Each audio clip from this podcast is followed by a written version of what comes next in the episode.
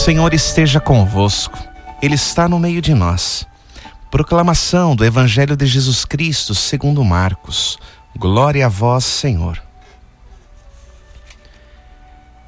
Naquele tempo, descendo do monte com Pedro, Tiago e João, e chegando perto dos outros discípulos, viram que estavam rodeados por uma grande multidão.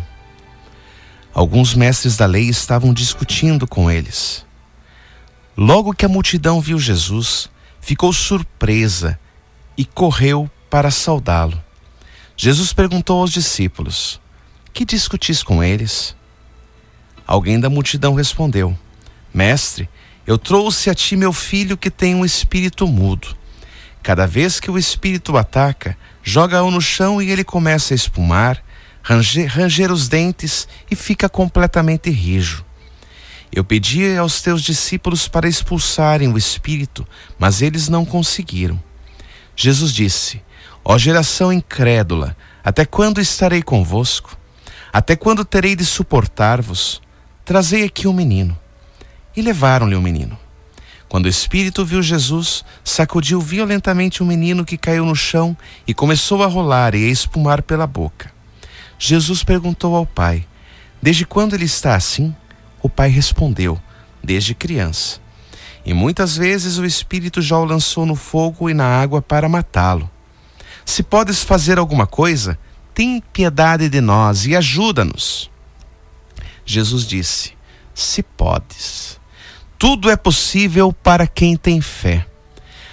O pai do menino disse em alta voz: Eu tenho fé, mas ajuda a minha falta de fé. Jesus viu que a multidão acorria para junto dele. Então ordenou ao espírito impuro: Espírito mudo e surdo, eu te ordeno que saias do menino e nunca mais entres nele. O espírito sacudiu o menino com violência, deu um grito e saiu. O menino ficou como morto, e por isso todos diziam: ele morreu. Mas Jesus pegou a mão do menino, levantou-o e o menino ficou de pé. Depois que Jesus entrou em casa, os discípulos lhe perguntaram a sós: Por que nós não conseguimos expulsar o espírito? Jesus respondeu: Essa espécie de demônios não pode ser expulsa de nenhum outro modo a não ser pela oração. Palavra da salvação. Glória a vós, Senhor. Meus amados irmãos e irmãs em Cristo, nesta segunda-feira, vimos ao encontro desta cena um pai que pede pela recuperação da saúde do seu filho. Um filho que desde criança sofre os tormentos de uma epilepsia, sofre os tormentos sofre. Um sofrimento grande para o rapaz, para o pai, para a mãe e para toda a família. Os discípulos tentam ajudá-lo, mas não têm forças, não conseguem. O pai vai ao encontro de Jesus. E o pai suplica: Senhor, eu acredito que o Senhor pode fazer alguma coisa. Eu sou um homem de fé, mas a minha fé é fraca. E Jesus ouve aquele pai que sofre junto do seu filho.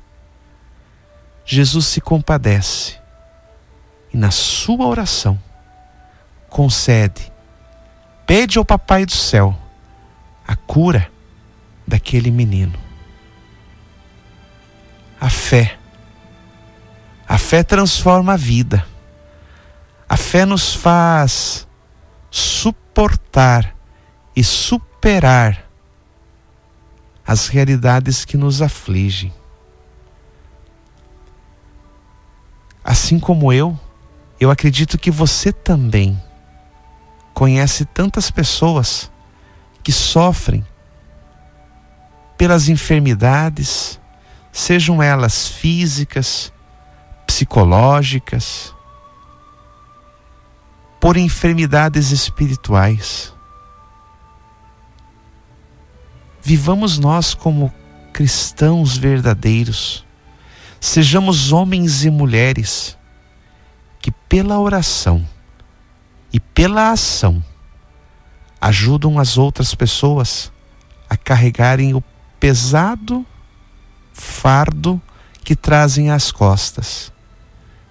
Sejamos homens e mulheres cristãos, cristãs, batizados, crismados, que vão ao encontro das outras pessoas e assim como nós recebemos, também nós partilhemos da misericórdia.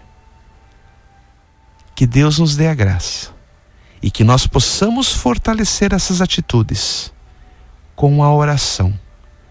A oração é o alimento da nossa fé. A oração é o alimento da caridade.